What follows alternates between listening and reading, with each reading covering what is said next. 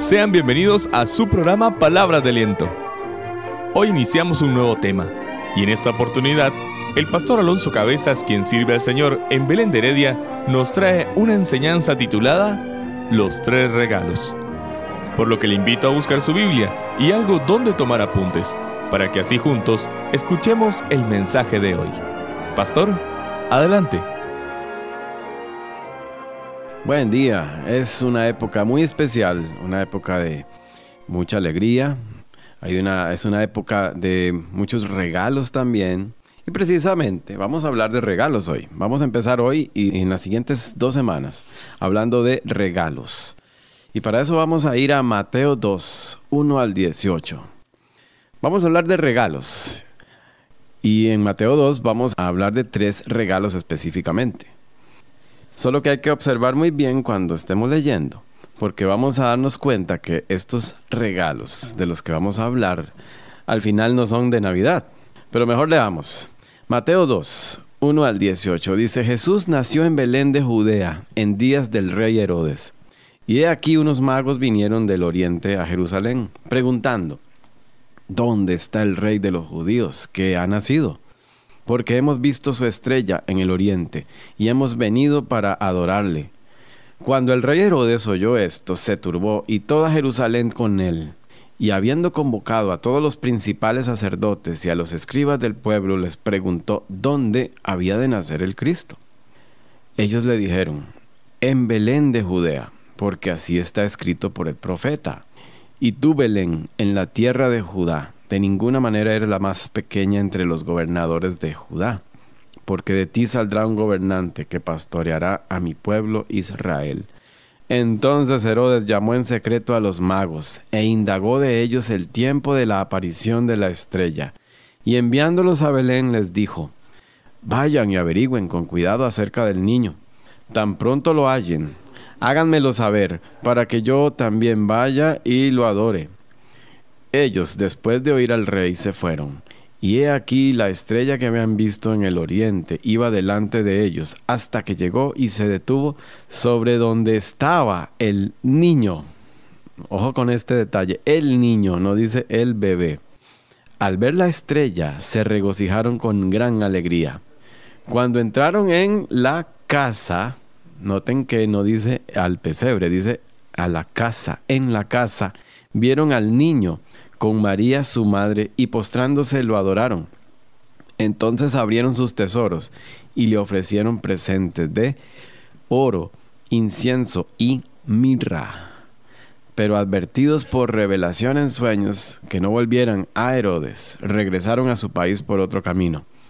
Después que ellos partieron, he aquí un ángel del Señor se le apareció en sueños a José, diciendo, Levántate Toma al niño y a su madre y huye a Egipto. Quédate allá hasta que yo te diga, porque Herodes va a buscar al niño para matarlo. Entonces José se levantó, tomó de noche al niño y a su madre y se fue a Egipto, y estuvo allí hasta la muerte de Herodes, para que se cumpliera lo que habló el Señor por medio del profeta, diciendo, De Egipto llamé a mi hijo. Entonces Herodes, al verse burlado por los magos, se enojó sobremanera y mandó matar a todos los niños varones en Belén y en todos sus alrededores de dos años de edad para abajo, conforme al tiempo que había averiguado de los magos. Entonces se cumplió lo dicho por medio del profeta Jeremías, diciendo, Voz fue oída en Ramá, grande llanto y lamentación. Raquel lloraba por sus hijos y no quería ser consolada porque perecieron. Pudieron notar algunos detalles aquí sobre cuándo fue que llegaron estos sabios de Oriente. Noten que dice casa, no llegaron a un pesebre. Y también noten que decía niño, no bebé. Sin saberlo, y lo más importante aquí es que estos sabios, estos sabios de Oriente, a través de sus tres regalos, estaban representando el Evangelio. ¿Qué significa el oro? El oro es un material precioso, símbolo de riqueza, realeza, dignidad. Lo que Cristo dejó, de lo que se despojó para venir a buscarnos. El incienso.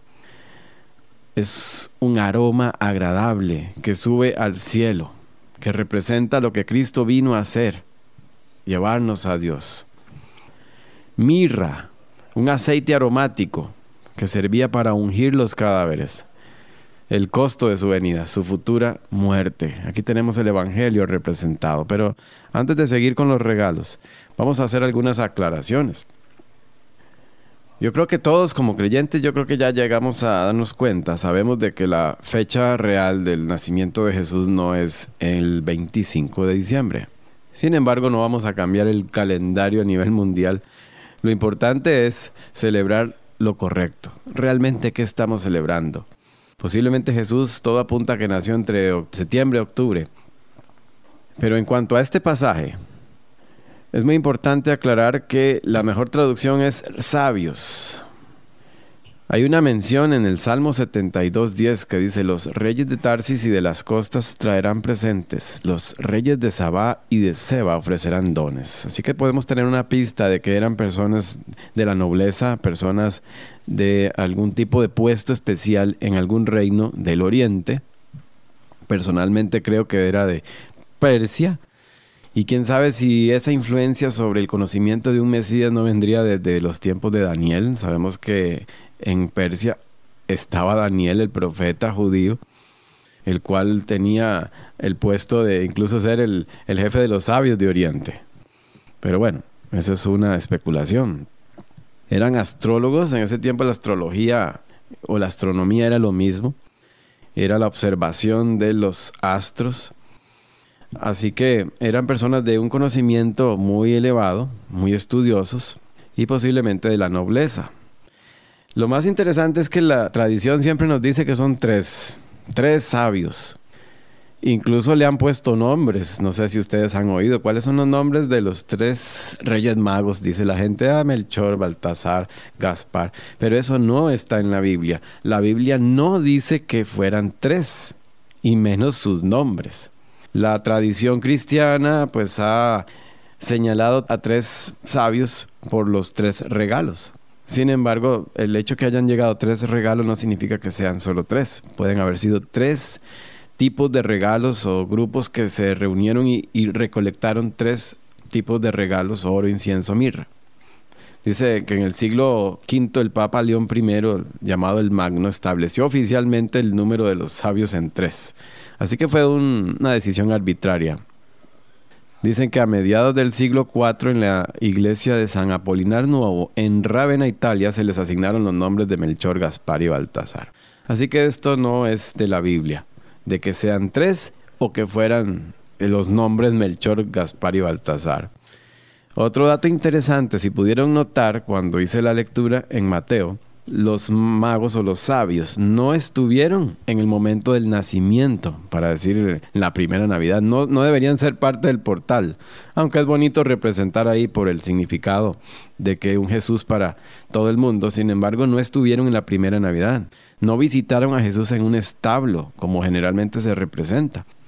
También sabemos que cuando llegaron, como leímos, encontraron a Jesús en una casa, en su casa, no en un pesebre. Recuerden que el pesebre fue un recurso de emergencia. María estaba con los dolores de parto, no había lugar en Belén y lo único que consiguieron prestado fue un portal, pero no era para quedarse ahí, establecerse. Supongo que a la mañana siguiente o a las dos días después, cuando María se sentía mejor, continuaron su viaje hasta su destino final. Posiblemente la casa de algún pariente, pues ellos iban para el censo en Belén, de donde eran sus familiares.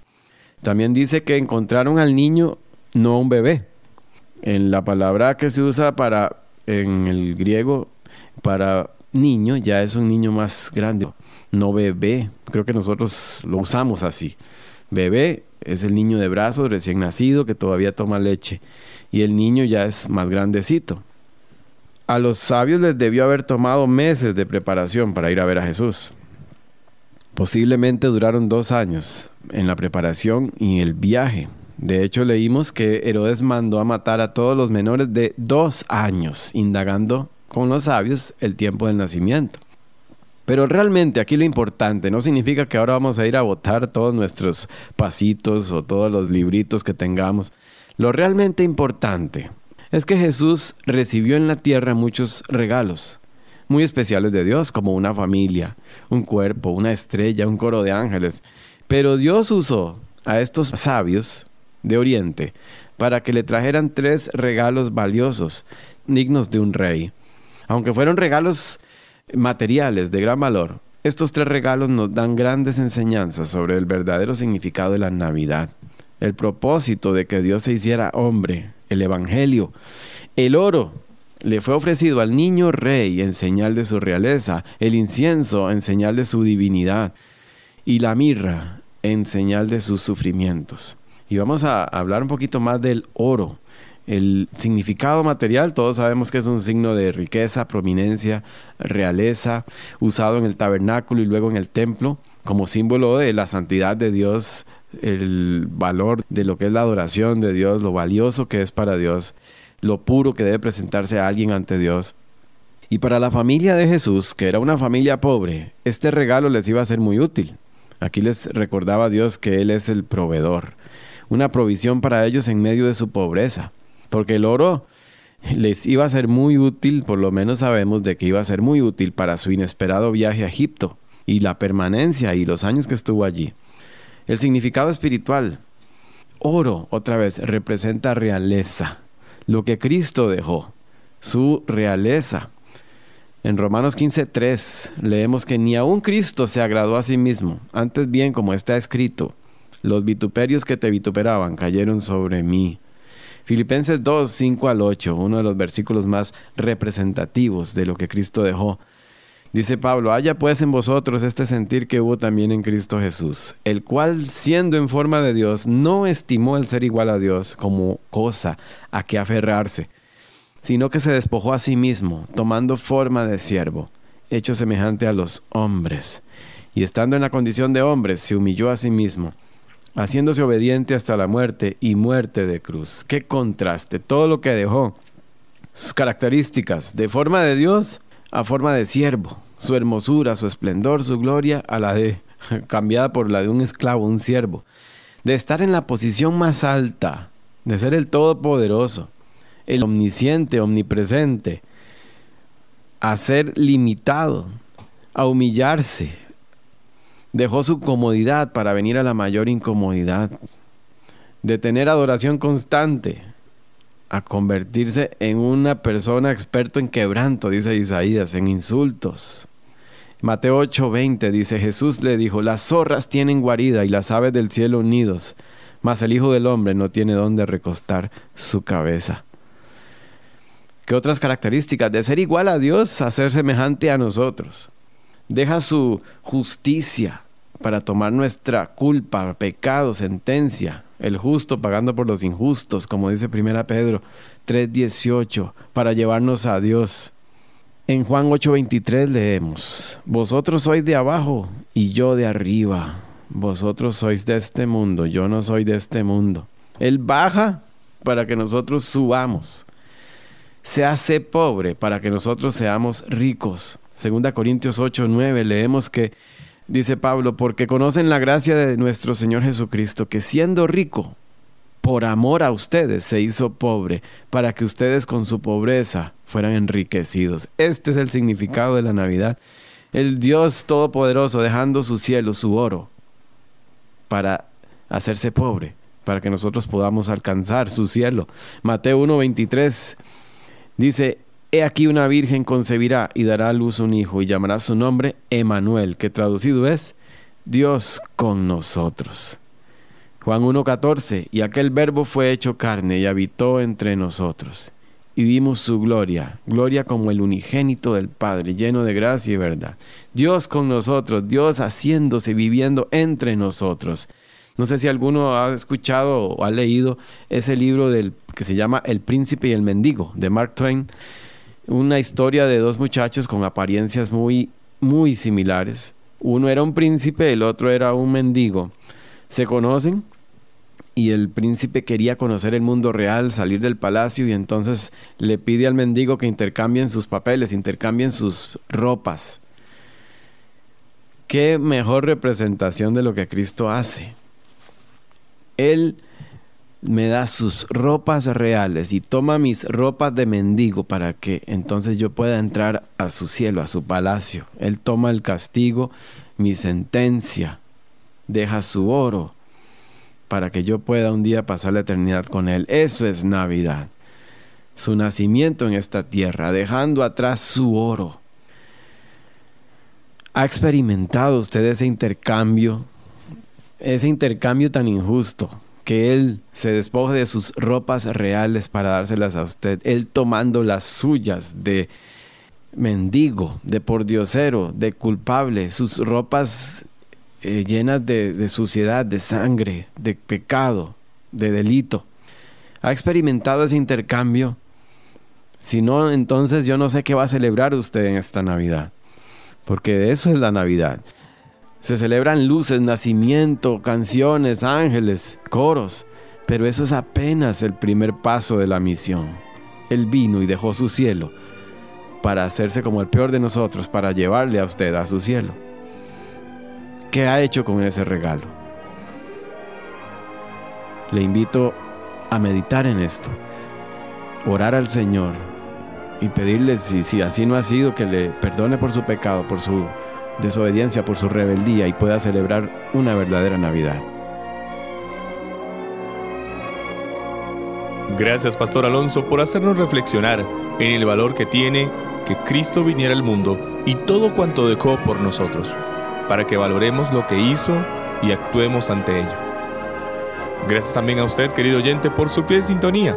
Le esperamos la próxima semana para continuar con este tema, aquí, en Palabras de Aliento, por BBN 910 AM.